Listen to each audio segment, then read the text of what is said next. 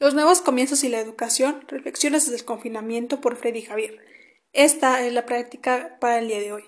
Mi nombre es Aquetzali Jacibe y soy estudiante de la Escuela Normal Experimental de Tepozcolula, curso al cuarto semestre en la Instituto de Educación Primaria. Comenzamos.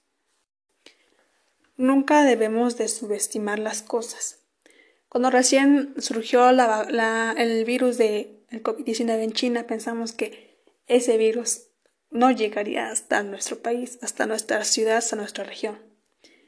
Actualmente ya existe una, una vacuna que esperemos sea la opción viable para controlar la pandemia, porque si bien sabemos la pandemia no se va a quitar, tenemos que aprender a vivir con ella. Una vacuna es imprescindible.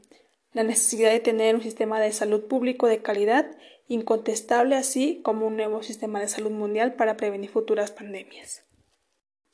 Debemos de pensar antes de realizar nuestros hechos para que no repercutan en un futuro. Hay muchas acciones que se realizaron en la naturaleza anteriormente que actualmente nos repercute y que ya no podemos retroceder y realizar nuevos comienzos. Debemos de tomar en cuenta que toda acción que se realice afuera repercute adentro. No podemos realizar o tener nuevos comienzos, retroceder para evitar algunas acciones, pero sí se puede realizar un sistema de educación que dé lugar a nuevos comienzos. Solamente en la educación podemos crear nuevos comienzos que permitan la duración de la vida. Para tener una educación se necesita de dinero, pero no por tener mucho dinero vamos a estar muy bien educados y no por no tener dinero no vamos a conocer, no vamos a tener educación.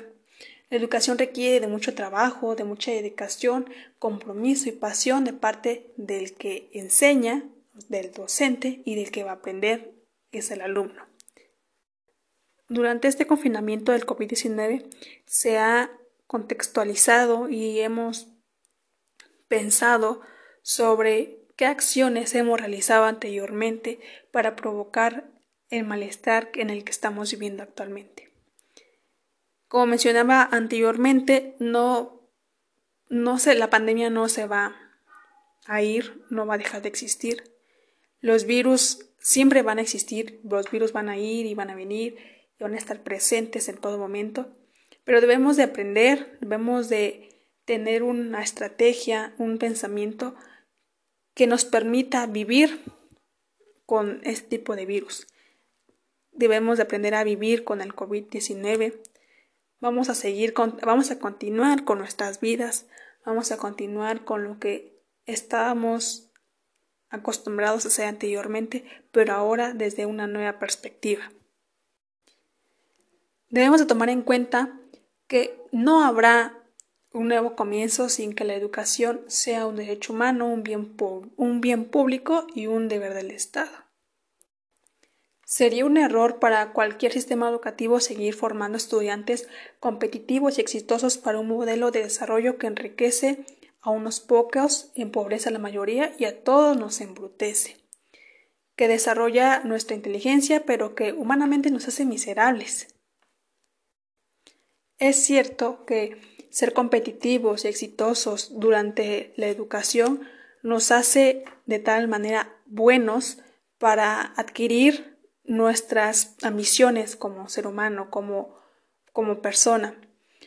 Pero muchas veces el ser competitivos y exitosos nos tapa, nos pone una cortina para no ver en qué estamos fallando y qué es lo que estamos afectando con la forma de pensar que tenemos.